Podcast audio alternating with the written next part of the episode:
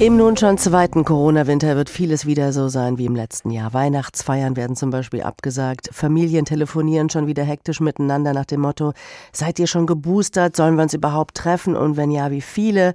Und als ob das alles noch nicht schon genug wäre, erleben wir immer mehr die Spaltung der Gesellschaft. Geimpfte beschimpfen Ungeimpfte und umgekehrt.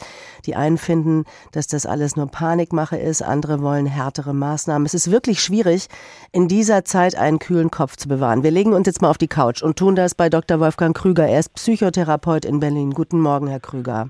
Schönen guten Morgen. Ich nehme an, viele Menschen haben in dieser zweiten Weihnachts-Corona-Zeit folgendes Problem.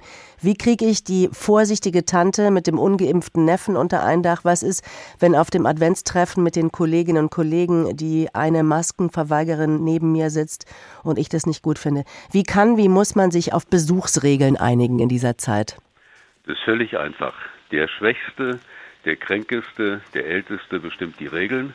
Und wenn ich keine Regeln bestimmen kann, bleibe ich weg, dann fällt die Feier aus. Das ist wirklich eine gute Idee. Dann hat man also diese Lösung gefunden, sitzt zusammen und dann geht's los. Spätestens beim dritten Glas Wein wird wieder über Inzidenzen, Hospitalisierung und 2G geredet. Was soll man machen? Corona als Tabuthema erklären?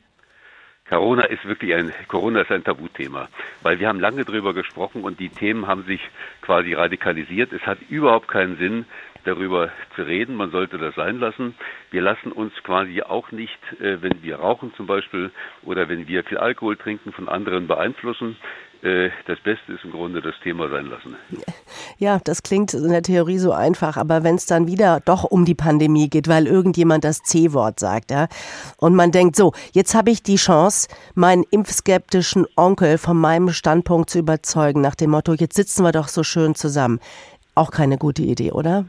Keine gute Idee. Und wenn ich merke, das ganze Thema entgrenzt, dann hilft im Grunde nur eines, entweder rausgehen und beim Abwasch helfen, oder aber ich bringe ein völlig anderes Thema und stelle die Frage, wer würde von euch gerne mal auf dem Mond leben? Oder man macht den Vorschlag, kommt Leute, wir reden einmal alle über Geld. Das ist eine gute Idee. Es könnte natürlich auch sein, dass dann alle sagen, ach du liebe Güte, ja, ich würde mal sagen, der Onkel Wolfgang ist verrückt geworden. Ja, ich muss ein verrücktes Thema bringen, weil es hat keinen Sinn, dass ich dann moderiere, dass ich versuche, einen Ausgleich herzustellen, sondern äh, bei diesem Thema schlägt man sich wirklich die Köpfe ein und ich muss irgendwas machen, um die Leute vom Thema wegzubringen. Hm. Herr Dr. Krüger, wir reden da jetzt so ein bisschen flapsig und äh, spaßig drüber, aber im Grunde ist es, ist es kein Spaß auf diesen Familienfesten und das mit so einem Thema wie Corona, da kann es auch wirklich aggressiv äh, zugehen und eskalieren, oder? Es kann eskalieren. Wir haben ja in der Vergangenheit immer das Problem gehabt, dass zu Weihnachten sehr viel auch Gewalt war, sehr viel im Grunde an Konfliktmaterial, weil überall da, wo es persönlich wird, wo ich mich kenne, äh, kommt der Urschleim der Gefühle, also von Empfindlichkeiten, von Ärger zutage und deshalb ist Weihnachten am leichtesten, wenn Fremde dazukommen. Wir haben zu Weihnachten immer viele andere Freunde eingeladen. Da geht es am leichtesten. Ich fürchte aber, die Zahlen sind diesmal so hoch, dass Weihnachten weitestgehend ausfallen wird. Also wir haben Weihnachten vor dem Bildschirm. Und das Problem ist quasi, Weihnachten ist ein sehr sinnliches Fest. Also äh, Rotkohl und Gänsebraten. Und das wird ausfallen. Und wir werden ein Fest haben, quasi von Gesprächen. Also wo man vielleicht, wenn es gut geht, es lernt, einander Fragen zu stellen, sich kennenzulernen, sich Anerkennung zu schenken.